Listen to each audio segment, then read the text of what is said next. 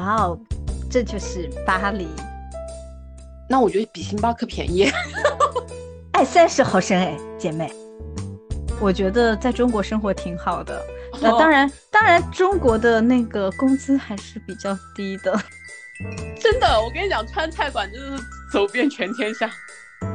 突然感觉到好亲切啊，就是中文对话很亲切。然后进去之后就点了一碗云吞面，真的法国人真的表达爱意的那种方式一点都不会内敛。就还有一点就是我发现哪哪都是中国人，这一定是会让我再来一次巴黎的原因。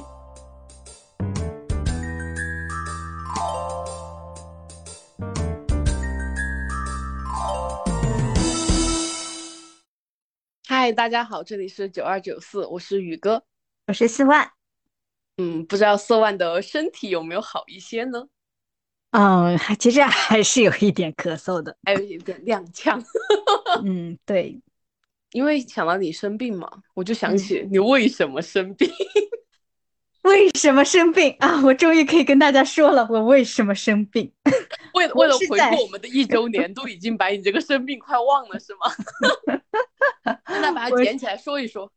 我是在巴黎生病的，快快说说你为什么嗯在巴黎会生病？因为巴黎好冷啊！虽然巴黎的温度比上海是高一点点的，但是你要知道，巴黎的它的建筑都不高啊，它的 最高的楼层，最高的楼层我感觉就嗯六层楼高吧。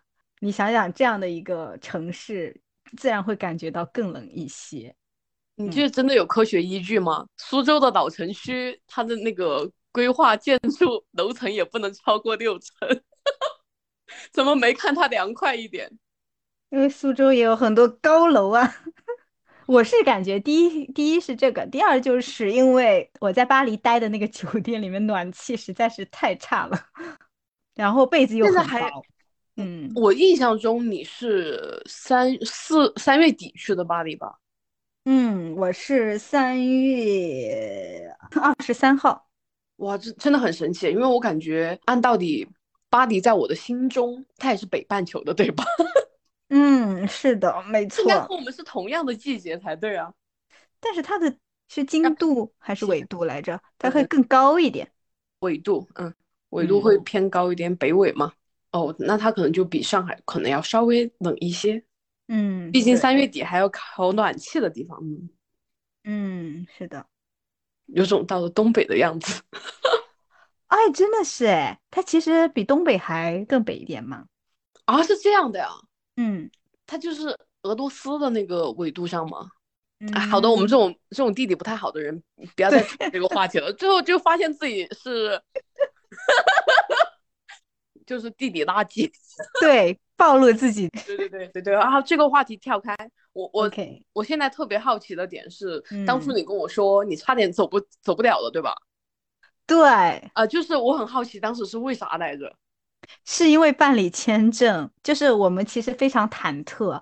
呃，去巴黎之前是想了想，嗯，不知道这个签证能不能排上号，因为本以为在上海提前一个月。就可以能够办理到这个法签，但是后面发现我们 三月一号去预约的时候，上海已经排到四月十几号了。这么多人出国的吗？现在 可能就是疫情放开了之后，大家都蛮 肆意的想要去旅游吧。然后我这边的想法就是，那我们怎么办？我们既然这趟旅行必须要出去啊，因为机票什么都定了，法签的这些东西材料也在准备了，最重要就是你得预约到时间，所以我们就看了几个有这种受理的点，然后后面发现成都可以排到三月七号，所以我三月七号飞了一趟成都，难怪你当时问我。哦，就是成都离贵阳远不远是吧？然后看还能不能顺道是观望一下我，还是让我去观望你啊？就是没有办法啊，就是就一天的行程，因为当时也没什么假期了，能请出了一天假就不错了。对，假期都用在了巴黎。真的是，这次巴黎大概去了五天，但我总感觉你像走了一个世纪的样子，我感觉你像去了一两个星期，可能是因为呃，就是因为你要去巴黎嘛，呃，首先可能是你倒时差，还有个问题是因为。我们因为你要去巴黎，我们就提前录了两期节目，就很紧锣密鼓的先把九二九四给安排完了，就很长段时间没有和你联系，你知道吗？我就觉得你走了很久。对对对，肯定有这种感觉。嗯，我想说一下，就是签证办理这个事情，因为很多人会花那个中介费用去办这个法签，也不一定申请的下来哦。但是我。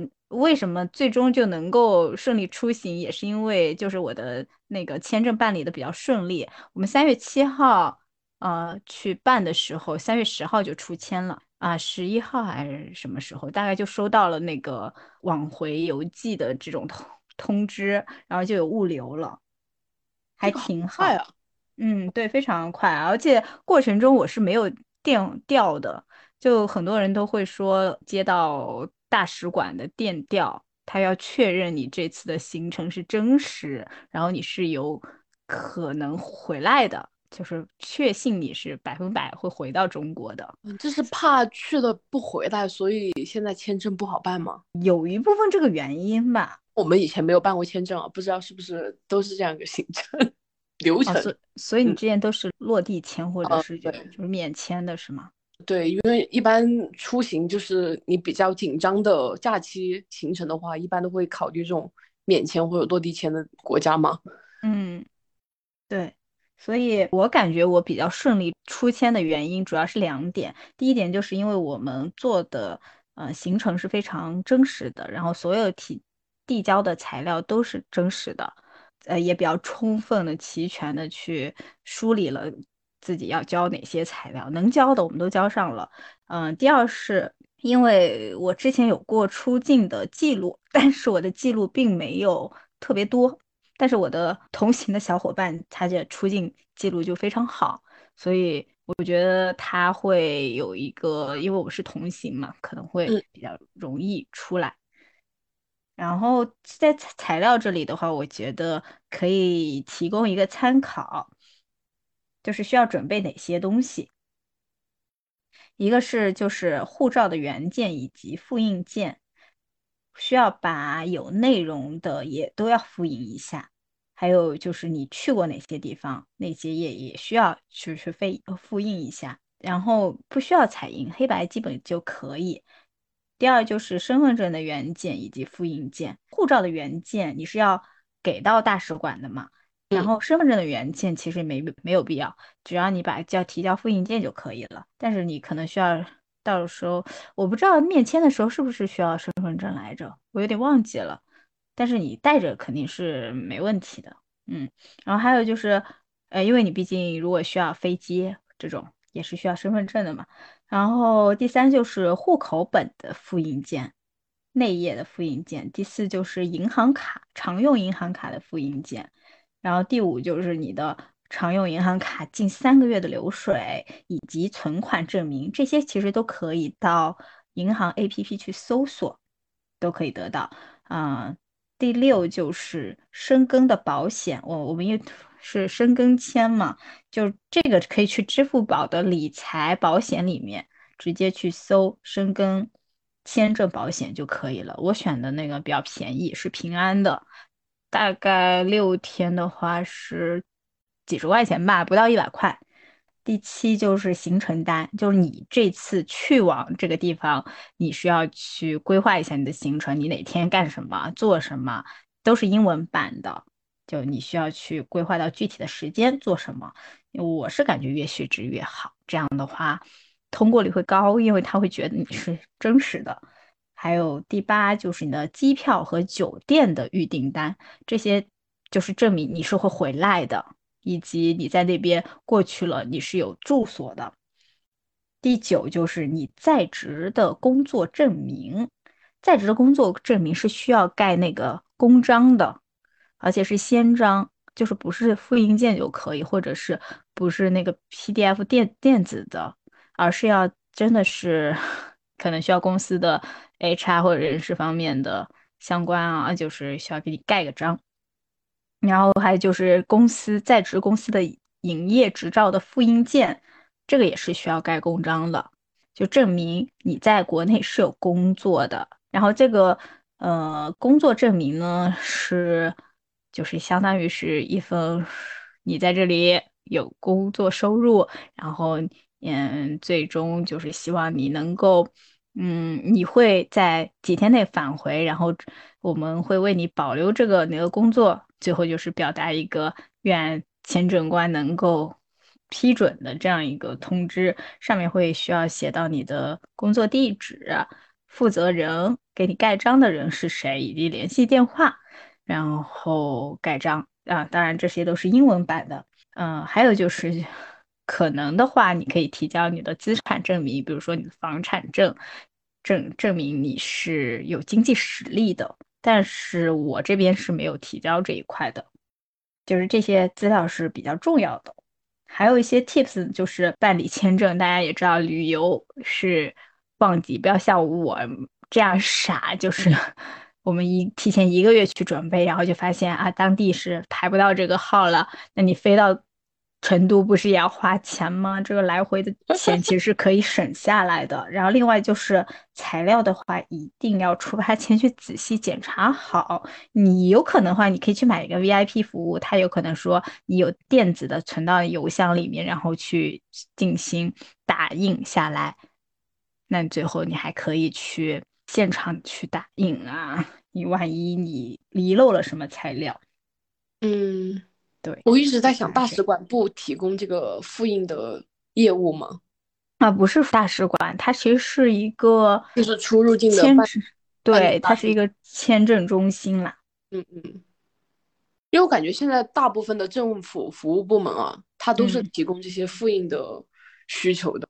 嗯，可能只要你原件能带齐就还好，特别像你这种异地去办理的。没有带起原件真的很致命，然后再加上假设你没有那个叫什么扫描件放在你的电子邮箱，也很完完蛋的。对，就是多做几手准备吧，这样会方便一些。哎，对了，就你刚刚讲到说，嗯，其实你只有五天行程，然后我觉得你去了很久，可能是因为你在倒时差，对吧？嗯嗯，现在就是东八区。巴黎之间差了几个时区啊？就是我们现在时差是多少啊？应该是六个小时吧。哦，那你们是晚上的航班？呃，我们是对晚上晚上的航班，晚上九点多的航班，然后到我们是去先去丹麦转机的。哇！丹麦的首都哥本哈根嘛。童话世界。嗯，对。然后去丹麦转机后，直接去巴黎的。那你转机等于说也是半夜？嗯，对，其实已经到早上了，就是当地时间的早上。你全程就是就是飞就是飞行的时长是多少？呃，应该是十。嗯，看来感冒还是有一点影响。嗯，就是这个 算术的水平，虽然说嗯地理不是很好，现在可能数学也没有很好的。就是十十四个小时左右吧。那时间还蛮长的。嗯嗯，有一种我从苏州坐动车坐到重庆的时长吧。啊，是吗？嗯嗯，大概这么久。那感觉如果睡眠质量好的，也不需要倒时差了，对吧？基本上你晚上做，白天到嘛。嗯，对。你的你倒时差的状态，主要是因为嗯坐飞机太累，然后嗯在飞机上没怎么休息，还是怎么回事呢？我其实是因为倒时差的状态，不是因为你睡不好，是因为你到了那个当地，它已经是白天了，但是你知道。呃，在中国，你的生物钟还停留在啊下午六点这样子。当地是早上嘛？你在停，嗯，就是我是到了巴黎是十点啊，十点半左右到的。嗯，但是在中国的时间就是五六点的样子。哦，我因为我你给我讲的那种感觉啊，就在我的印象里里面，这个概念就是我上飞机就开始睡，然后我下飞机它就到白天了，好，我正好就醒了。主要还有一点就是飞机上你其实是睡不太好的，嗯，因为我不是买的公务舱、商务舱、头等舱，就是经济舱嘛。嗯嗯，而且再加上其实长途。无论什么交通工具，可能也都不会像在床上一样睡得那么踏实。对，是这样子的，也是。对，虽然其实晚上的飞机你比较好睡，还是其实容易睡着的。嗯，就是已经占了一部分的优势了。我想说，北欧航空的餐食还是不错的，就看来吃的很饱是吧？然后就食困了。对，那你到了那边之后，你倒时差是？嗯，比如说你白天到了，然后你们就去办入住，然后办完之后就开始睡觉吗？也不是吧，就是他白天，然后你就忍着困也不能睡，就忍到他的白晚上再睡觉是吗？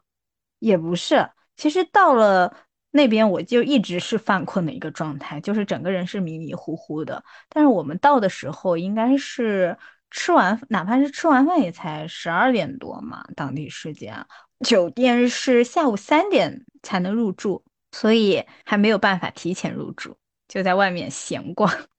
嗯，不会是那边下午两点钟才上班吧？然后才有人去客房服务？没有，就是我们当时去按那个门铃，他得可以给我们开门，我们才能进去。哦，然后按了之后，人家那个对讲机 对面就会说：“嗯，你们要下午三点才能过来，门才会为你们打开。”这样。那不就是三点才上班吗？不知道，就假设是吧。毕竟我很想三点钟才上班。反正就是我们先去的一个一个巴黎旁边的一个小城镇，叫谢勒。啊，就是等于说这些名字在我的在我的脑袋里面完全没有概念。它相当于是就是一个镇，是吧？嗯。就有点类似我们一个，就像上海市的一个区一样。嗯，对，当然没有那么大了。嗯，那他是半个小时行程就可以到。哎，那他们巴黎那边的交通方便吗？你们都是出租车还是？我们出行都是用的优步。哦，好像确实国外都比较喜欢用优步。嗯，对。那巴黎的物价如何呢？就比如说你们打车。嗯，跨区这样的行程，车费还挺贵的。我算好像算下来有三百多吧，半个小时的行程。你是已经换算过了是吧？对对对，换算过了。现在的汇率如何呢？就现在汇率，现在是七点五。哦，比以前稍微低那么一点，但是整体还是挺高的。对，就是呃，我这么比方吧，就是巴黎的一小杯咖啡。三十毫升左右，它那个是一小杯，真的是一小杯，就是意式浓缩吗？三十，就是你们去商场的时候，人家说什么试喝牛奶的那种小杯子，就是这么一小杯咖啡的话是在两欧，就是十五块的样子。嗯，那我觉得比星巴克便宜。哎，三十毫升哎，姐妹，我都怀疑只有十五毫升了，反正就跟我那咳嗽药水的那个杯子差不多大了。对啊，你去星巴克加一份浓缩的话，也就是嗯，不是浓缩，绝对不是浓缩啦。OK fine，就是可能我们对咖啡的理解不太一样。对他们的物价，我感觉有点像中国的两倍这种。就比如说一一听那个三百毫升的七喜，嗯，它的物价是在一欧。哦，那差不多就是两倍。嗯，对。虽然我很久没有买过七喜，但我感觉可能都不止两倍。因为好像听装的饮料会更便宜，嗯，就是常规的那种雪碧，比如说三百五十毫升那个瓶装的，好像都是三块还是三块五嘛？对对对，就是感觉两块左右，那它应该有三倍的样子。是的呀，然后他们的，我在那小红书上搜啊，就是搜他们的那个什么一颗白菜多少钱？反正他们蔬菜特别贵。啊，那他们肉比较便宜吗？是相比较的，相比较会就是正常一些。哦，蔬菜可能都在三欧一颗白菜，特价三欧。我总感觉好像是因为中国的蔬菜比较便宜。你有没有觉得，就是以前那种新闻，嗯，就说韩国到那个腌泡菜的季节，就会说他们白菜多少钱一斤？虽然我记不得具体的数字，我当时就觉得那个价格高的离谱。就是我感觉好像他那一颗白菜，中国可以买一筐，是因为我们地大物博吗？然后就可能很多地都用来种菜，然后是不是均价？对，我觉得在中国生活挺好的。那当然，当然中国的那个工资还是比较低的。我觉得还有一点是因为，欧美人他们本来吃，他们就摄入的那个蛋白质就会比较高。他们本来也比较，就是更偏爱吃肉食。嗯，没错，有一种供那个叫什么供需关系 是吧？对，说到就是吃的，我在巴黎的时候发现了好多好多中餐馆，而且很多都是川菜馆啊！真的，我跟你讲，川菜馆真的是走遍全天下。嗯，是的，你们不会去吃了吧？是这样子的，因为。我前几天一直在吃法餐，就吃的特别油腻，就是它那种感觉和我在国内上海吃法餐是不一样的。就是我可能在上海吃鹅肝，我会觉得啊，还挺挺顺畅的，然后我还觉得嗯挺好吃的。我有一次去吃西餐厅，基本上把所有鹅肝的菜品都点了一遍，嗯，就就感觉像专程去吃鹅肝的。然后 去了法国，我又去吃鹅肝。嗯，汉堡，但是我觉得好腻呀。就是他们那边的法餐，就相对于就是更符合他们那边人的口味了。对于一个中国胃来说，就无法 承载连续几天都吃法餐。所以我最后一天，我发烧加上有些想吐、犯呕，我就直接说啊，我们要不找一家中餐馆吧。对，一开始想找的是淮扬菜馆，啊，找到了，然后人家说我们现在不开了，呃，你们去附近一家什么，就是就近可以吃的那个店，然后我们觉得太远了，就想了说那有没有其他的这种餐馆，然后看到了一个什么跟粤菜粤菜有关系的，然后想着说，只要亚洲的菜都可以接受的是吗？啊，对对对，然后我们就去了。嗯，然后发现哎是中国人开的餐厅，突然感觉到好亲切啊，就是中文对话 很亲切。然后进去之后就点了一碗云吞面，我还以为你就点了一碗那个什么扬州炒饭，毕竟原本想吃淮扬菜 是吧？啊，但云吞面还挺扎实的，虽然一碗也要八十多吧，可能换算成人民币啊。嗯，但是我吃完就感觉整个人很顺畅很多。好像回到国内，是的，没错。但是我觉得还是有一家，嗯，法餐我我是很喜欢的。我们去了两次，就是虽然在巴黎只待了两天，但是就那两天就去了两次。那家餐馆，嗯，叫 Benedict，然后我特别喜欢他们家的那个饮料，叫 Lemonade Passion。它是一个去喝水的，它有点像奶昔的那种柠檬味的那种饮料。我去的时候，我就看到很多人桌上都点了这个，然后我相信肯定有可能是他们的招牌。但是你知道，就是 去法国的菜，那个菜单都是法语，更看不懂了。然后就直接问他啊，隔壁那个是什么饮料？他说哦，是那个。然后我们就点了一样的。嗯，我发现真的法国人。真的表达爱意的那种方式一点都不会内敛，我该这么说吗？就是他们很直接。就我在吃饭的时候，嗯，我坐在我旁边的一对情侣，两个人在桌底下拉手手，然后聊得很嗨的时候，还两个人直接就是在我们旁边大概零点五米。的距离，哎，不到零点五米，感觉你坐在三米的距离，他俩就亲亲，真的是接吻呢。我就觉得，嗯，法国你们就不能展示一下中国的魅力吗？呃，这这这这这，就是是真的浪漫之都，真的是浪漫之都。我也会看到街头有人接吻哦。说到街头这个事情，我刚去巴黎的时候，我就感觉整个人，哇哦，这就是巴黎，就是我看可以看到随处可见的是什么，就是牵手手，就是很多人会遛狗。还有就是夜跑的人很多，就是虽然巴黎那么冷，我还穿了个羽绒服，但他们都是穿着一个短袖短裤在那跑步，夜跑的人特别多。还有就是随处可见的鸽子和那个滑板车，其实我一直很想试那个滑板车，但是我们出行都是打车。你说的滑板车是那种？呃，就是叫什么模式？就是有有手手刹的模式的那种，还是纯靠腿的那种？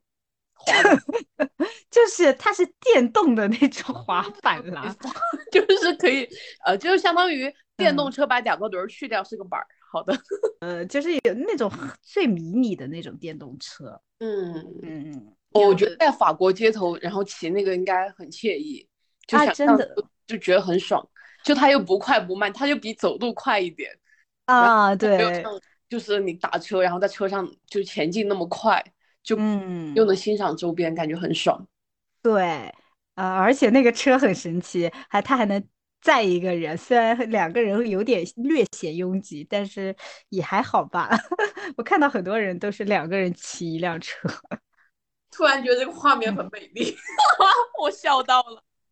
是你刚刚讲的说他们夜跑啊什么的，我就想，嗯，因为我个人特别喜欢那种法式风格的，无论是就像我们家的家装，还有我平时买衣服都比较偏这个方向嘛，我就觉得他们就有种很舒服的感觉，嗯，就是法国街头都是这样的感觉，就是你会觉得整个城市比较惬意，就是有种慵懒感，嗯，这种慵懒感没有没有那种。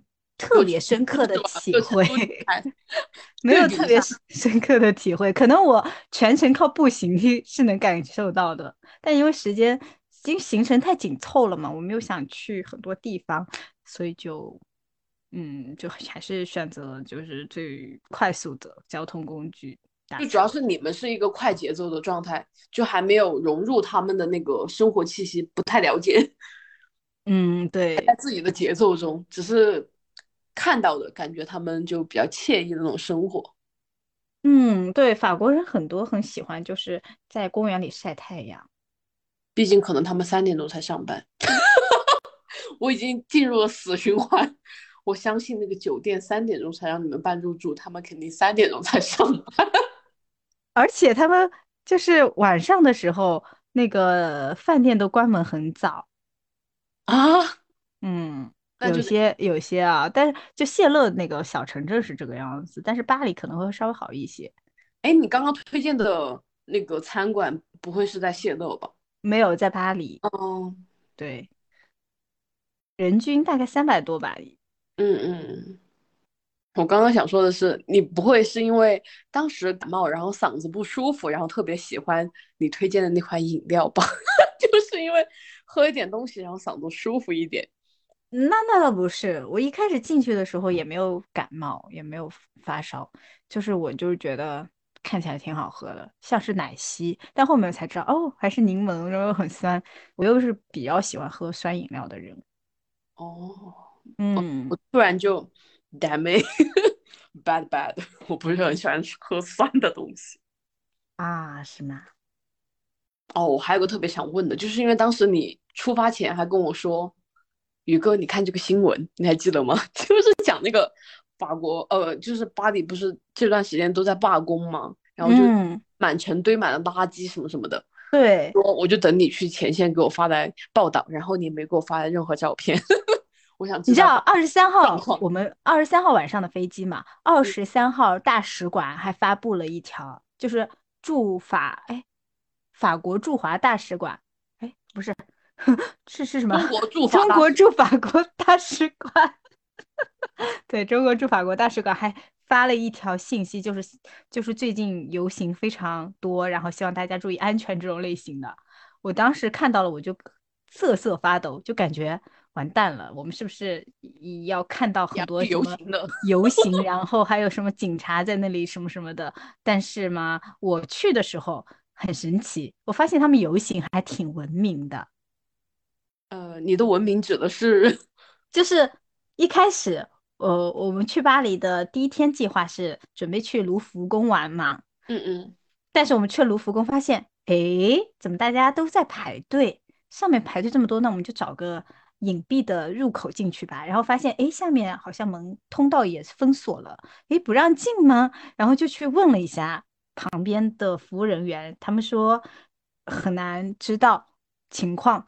然后后面就说不一定会开门，然后包括他们的官网也说了，就是上午因为这个游行的原因，就是上午是闭馆。然后我们到了，重新回到了上面那个金字塔的那个比较 知名的那个 景点的时候，金字塔是吧？嗯，对，因为那是贝聿铭设计的嘛，嗯，然后就看到了，哦，原来排在那里的人是游行的人呐，就是 就是。就是他们举了很多旗子，然后在那喊。我一开始以为是那种导游团，所以举了那种旗子，因为没有注意他们旗子上写什么嘛。后面才发现，哦，是游行的。然后我还拍了一个视频，可以放出来听一下。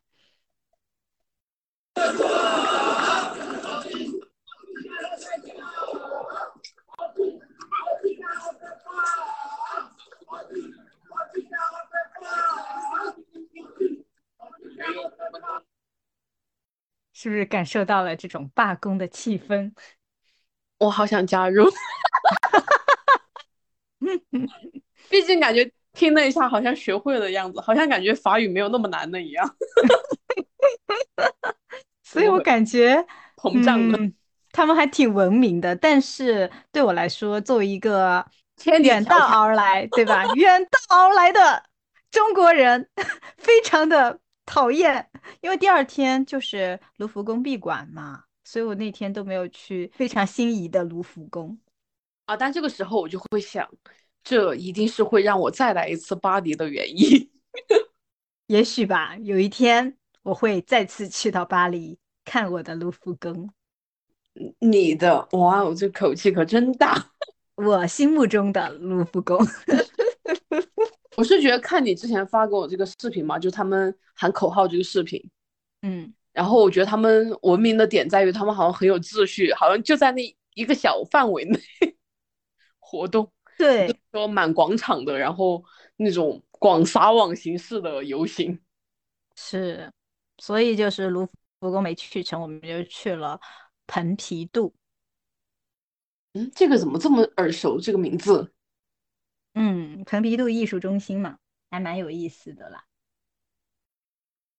有没有什么特别让你欣赏的作品啊？达芬奇吗？所以还有就是非常有名的那个，就是黑白格，然后会有一个红色的小格和一个蓝色的小格的那个，就是这一晚上。就这一会儿功夫，不仅让我认识到的，我不仅是地理垃圾，我还是艺术垃圾。就是你一定见过的，嗯，你肯定是见过的。而且蓬皮杜会要闭馆三年，到二零二二八年后才会再度开放。就他今年即将闭馆的是吗？对，二零二三到二零二七年会重新修整。哇哦，那也是赚的呀。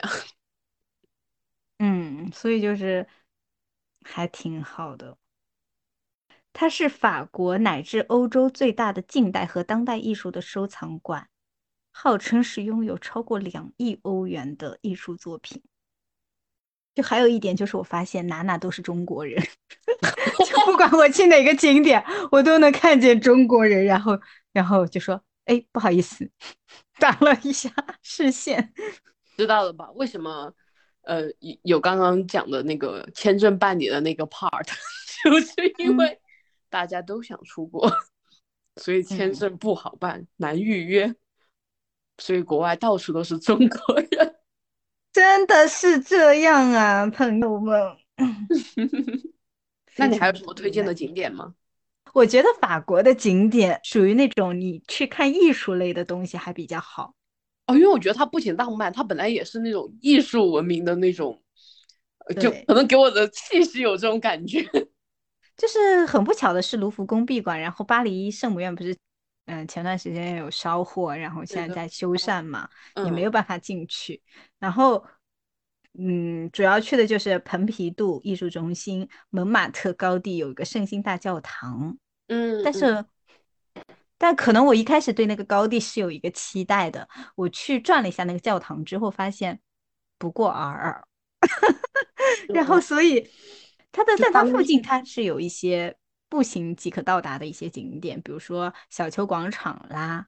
小丘广场就是一些丘比特，一些艺术创作者给大家临摹那个你的画，然后有一些游客坐在旁边，然后就给你帮你画素描啊。是吧？对对对，就是还有一些，还有那种爱墙，就是用各种语言说的那个，嗯，我爱你，我爱你。哦，对，看见中文了吗？看见中文了，但 有一点非常神奇的是，就是我以为那个墙是一个很壮观的一个景点，但是很小，是吗？它就是一面墙而已啊，就是它是，呃，纯粹的就是一堵墙，甚至都没有。就是前后那种感觉是吗？对对对，就是没有觉得哦，有什么吗？没有这种感觉。然后还有那种所谓的红灯区，是是那个电影的取景地吗？你说的是《天使爱美丽》吗？不是，就是红磨坊不是有这个电影吗？啊，反正他那个是红灯区，然后发现过去只有一片很小的地方，大概。一个街区的样子是吗？呃，没有一个街区，只有一个门店的感觉。哇，我我当时被我朋友安利了，就是红磨坊的那个电影，就觉得。我给你看一下。哦，你可以去看，超级美的。我可以给你拍看一下我拍的照片，你就知道我对这个地方有多失望了。啊，是这样吗？嗯，对，还有那个香榭丽大街，我会发现也挺普通的。哦，没有想到啊，原来都是有滤镜的，是吗？对，就是你可能一开始心理预期比较高了。然后我还去了那个天使爱美丽的一个取景点，是那个双风车咖啡馆。所以你刚刚讲的咖啡是在这里买的吗？啊，不是，不是。我说的那个一小杯的咖啡是在你有一个展览中心的门口买的，然后还去了凯旋门和埃菲尔铁塔，但是因为巴黎罢工嘛，就是很多景点它不开，比如你你没法上去，你只能在下面转一圈。然后凯旋门又是一个比较公共的景点啦，嗯，因为他好像就在一个。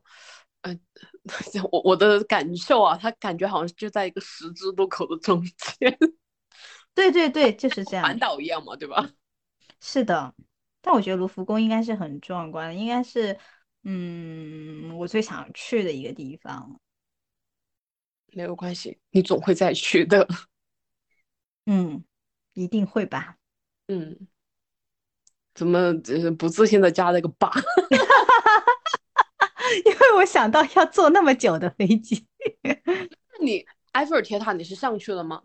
没有，嗯，它没有开放。我我的感觉是，假设我去了，我也不会上去，即使它开放的。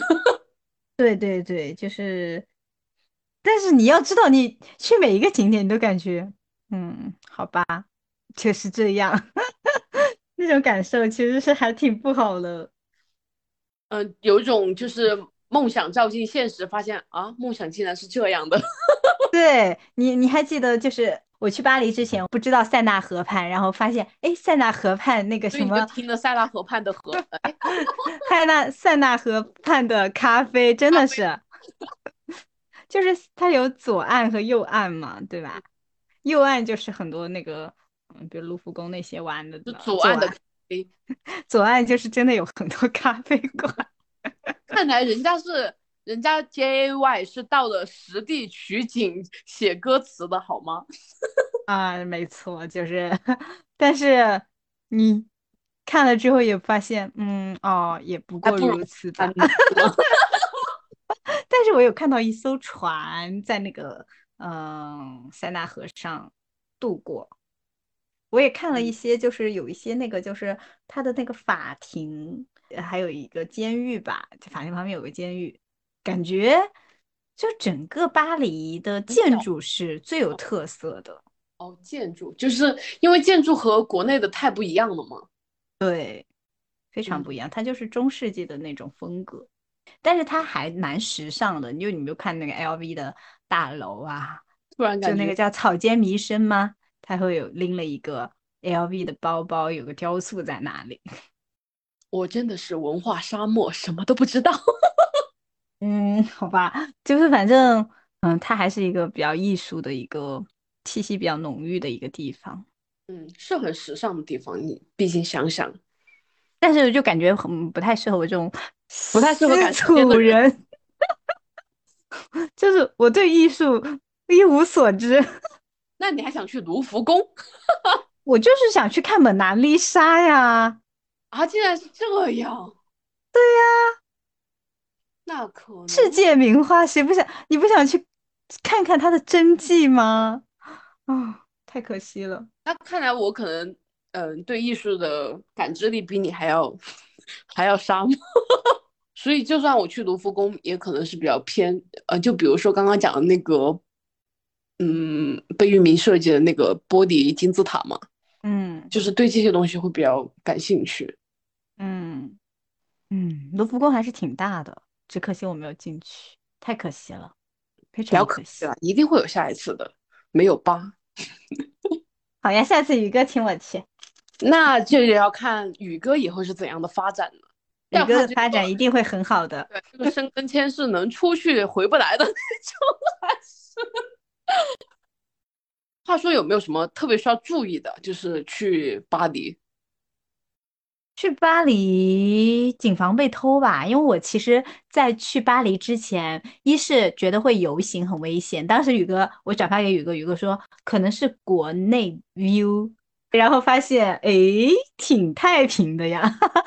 就是，然后因为我觉得罢工它不可能时时刻刻，对吧？不可能二十四小时，不可能在每个街区都在游行什么的。嗯，然后可能我都没有撞上，是吧？就是无，除非看了一个卢浮宫的文明 游行。第二，第二就是，呃，欧洲的小偷很多，因为很多博主都会在说，嗯，巴黎是巴黎斯坦。啊，已经到斯坦国家这么 引人害怕的吗？因为黑人很多嘛，他们 会觉得像这些人都属于那种，嗯，因为在欧洲行窃的话是没有那么，嗯，没有那么严重的，就可能前脚你刚被偷，你在做笔录，后脚你就发现小偷已经被放出去了。哦，你刚刚讲到说你，嗯，不是在路上遇到，嗯，看见那个法法院是吧？又看见那个监狱，嗯，正想说。这么近的吗？判了刑立马就关起来了吗？结果结果突然变成了前脚刚把他做笔录，后脚你就看见他在街上走，怎么回事？就是嗯，就是因为他的盗盗窃这种罪行不是很判的很严重啊，然后也不是很受管制，导致啊就是这样的行为非常多多。然后我们去之前就会觉得，那我们一定要弄好，这就是谨防被偷嘛。就把钱藏在了鞋底嘛。买了一个那个腰包，就是淘宝上是有，就是有密码锁的腰包吗？有拉链的，你可以，因为你穿冬天衣服，你可以放在最里面那层。然后其实，嗯，我是觉得比较安全的。那我最推荐你那种跑步用的腰包。不仅可以防盗，还可以跑步使用。嗯，就是因为它很薄，那个腰包是很薄的。我不知道你那个跑步用的腰包是不是很薄？哎，你可以，你现在买了这个腰包，以后跑步也可以尝试，就是户外跑的时候可以用它来装手机，它也很薄，也很贴合。就叫 Money Bet 吧，就是专门放钱的那种。就是你护照也，就是最重要的是哪个东西呢？就护照、手机和和钱嘛。银行卡我也没带，嗯，就是现金、护照那边电子和手机。电子支付方便吗？电子支付在巴黎有些点是可以的，就尤其是购物的点，它是支持支持微信 支付和支付宝的。嗯，支持你免税支付是吧？啊，然后嗯，你可就是我还买了那个，就是套在手上的那种手机壳和，就是可以有那种挂在脖子上的。哦，那种就是你时刻你要就是抓着手机，抓稳了。哦，我以前也蛮喜欢那个，就是挂脖子上的，但是后面我看呃，就是应该是有篇公众号吧，就讲了一下那个挂脖子的那种手机壳，因为现在手机都挺重的嘛，它其实对你的颈椎压力其实蛮大的，所以后面我就换成那种，就是背后有一个那个像螺钉一样的那种，那个东西叫什么？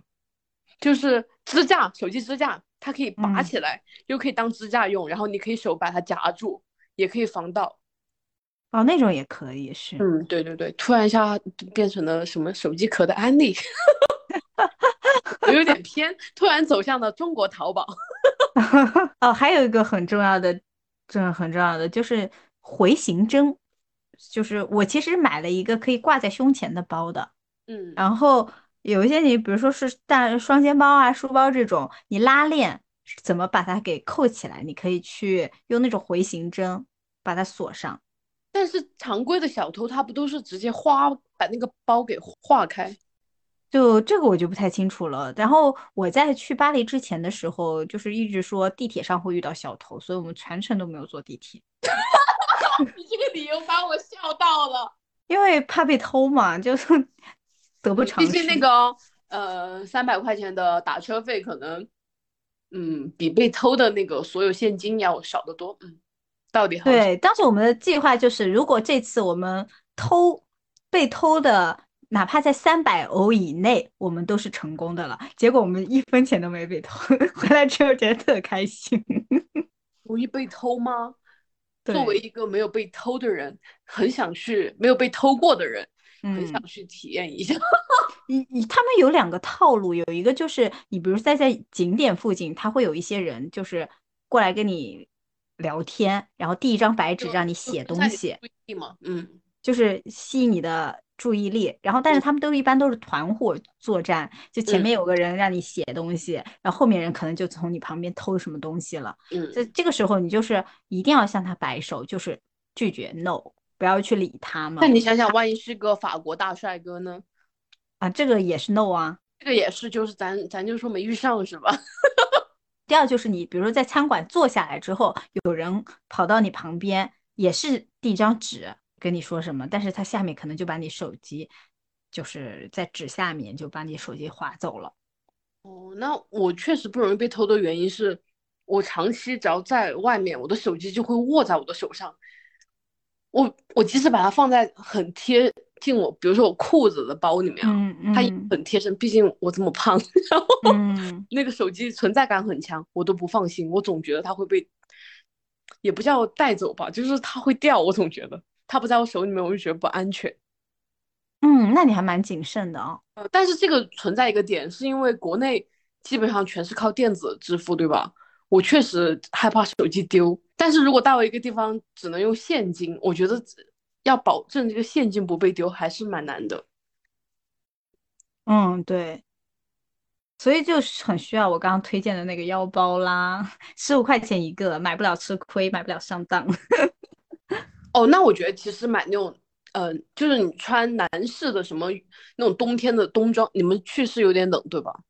嗯，冬装也挺好用的，因为我上次嗯看了一下。那种直播间的 介绍才知道，男士的冬装内部有很多个口袋，不止一个，有很多个口袋，甚至可以装下什么那种瓶装，就刚刚讲那种百事可乐一类的，三百五十那种水装在里面，然后从外面一点看不出来耶。哇哦，这么厉害啊！对，男装很厉害的，然后当时很种草，只是当时是很缺冬装，就没有买。你这么说的话，我就想到了一件事情。呃，是什么很？就是为什么男士不需要背包出门？对，就是因为他们这些包里面可以放很多东西。对。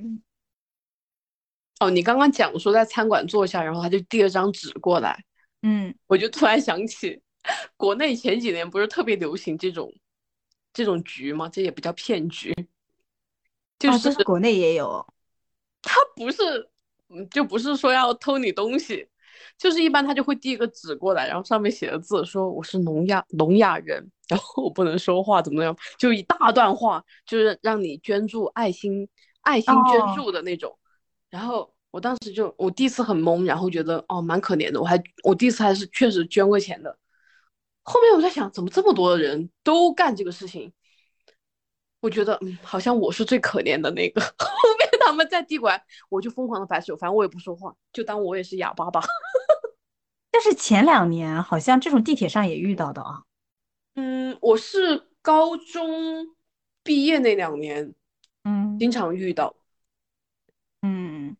然后我发现巴黎的流浪汉还蛮多的，嗯，是随处可见，然后有艺术家气息的那种流浪汉。不 是有艺术家气息，就是躺在地上的那种。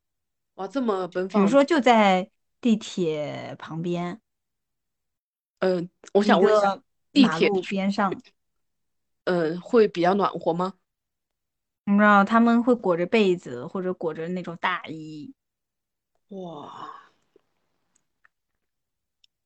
其实前前两年我在人民广场还能遇到这样的，好像今年我就很少看到了，基本看不到。我蛮推荐那个巴黎的那些躺在地上的披着棉被的大哥，呃，也也不一定是男男女女老老少少来中国发展吧。你看看当初我们的那个犀利哥，还是能火一火的。哦，用你那种法国的气息。在中国，中国适合那个军大衣。哦，是的。感觉你这个虽说就玩了两天，但是还是体验了不少东西。嗯，可能是因为全程都在打车，是吧？对，有，然后发现一些景点就是就是表面那个样子，它不值得你深挖，不值得你深逛的那种。我觉得也有可能是因为我们对它的历史没有那么就是了解，是吧？就没有很热爱它。对，就是我们希望去有一些嗯，走进走进它。去巴黎。其实我在去巴黎之前还看了一些纪录片呢，就是为了想了解那个卢浮宫，结果结果没进去，结果在电视上了解了一下。你这么一说，我就知道你为什么感觉它浮于表面，就是你感觉好像你在纪录片里面都看完了，然后看到实物，它也就这样。嗯，都怪纪录片拍太好。嗯，让我又那么憧憬。你憧憬的可能只是蒙娜丽莎。总而言之，巴黎还是一个蛮值得去的城市啦，而且值得再去的城市。嗯，对，就是最好是和可以一起拉手手，然后轻轻的。对对，这最好是和在街头显得有点突兀，是吧？也也没有啦，你可以坐在 一步步的车里，你坐在滑板车上。然后我我有点就是我在。巴黎我不推荐打出租车，出租车好像很贵。你可以看着别人拉手手，然后亲亲，然后你骑在滑板车上被冷冷的冰雨拍。为什么要被冰雨拍啦？你可以找一个伴，然后在后面搂住你啦。呵呵，最后两个双双摔倒，最后双双被冰雨拍。怎么突然巴黎变得没有那么浪漫了？都怪你。还不是你先起头的，宇哥。冰雨，不怪我。哎，我这么去客观的去，非常真实的去还原了我这次的体验和经历，旅游 经历。你感觉你还会想去巴黎吗？我觉得我蛮想去的，就是想尝试一下我到底会不会被偷。我的点真的很奇怪。那你去吧，欢迎你去。然后你讲的滑板车，我也蛮想体验的。嗯，可以。毕竟我觉得我是我确确实实蛮喜欢建筑的。然后我觉得骑那个滑板车应该很容易。呃，那边交通发达嘛，就是我会说车上哦路上的车多吗？嗯。他讲的车，嗯，路上的车多吗？车不多的话，骑滑板车比较安全嘛，我是觉得。就可以每个街区每个街区这样就去沿线看它的那些建筑，我应该蛮享受的，应该会蛮享受的。嗯，那就开始存钱吧，毕竟下次不用带你，我我自己去也得花不少钱呢。努力存钱，宇哥养我啊！再说吧，这个啊哈，敷衍了起来。不行就解体吧，咱。对，就是如果有机会，我们的听众朋友也去了巴黎，或者是他们啊，你们去过巴黎，然后在巴黎发现了有什么好吃的，然后特别意想不到的地方，可以在我们的评论区留言，然后大家对大家以后去巴黎可以给一个嗯，给其他人一个参考。你突然变成巴黎指南，嗯，很不错。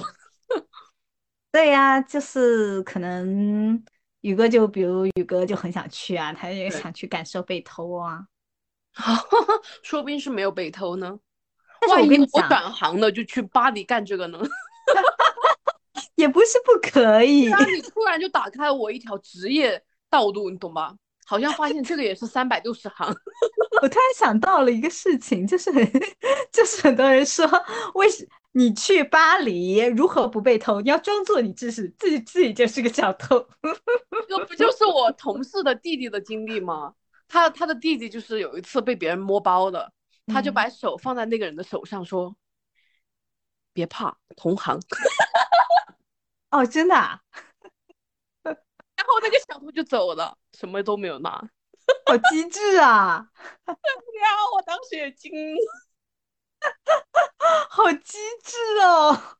所以大家也别怕，遇到这种情情况，你就学一句“别怕同行”的这个法语就可以。对，是的，嗯，人流量大的地方，大家一定要小心，不管是在哪里出行。哦，你这么说确实，马上就五一节了，大家出去都要小心。确实，我觉得这一波五一节应该到处都是人。我已经感受到了，毕毕竟五天假，我觉得确实就是疫情彻底，嗯。呃，彻底放开之后嘛，就是五天假，除了春节嘛，因为毕竟中国人的春节大部分还是在家里面，五一节出门的人应该会很多，而且天气又很好，注意钱财吧，小心火烛，小心哦，小心哦，朋友们。好啦，今天我们就聊到这里啦！祝大家你不会要五一节旅行快乐，祝大家五一安全。可 以可以，拜 拜拜。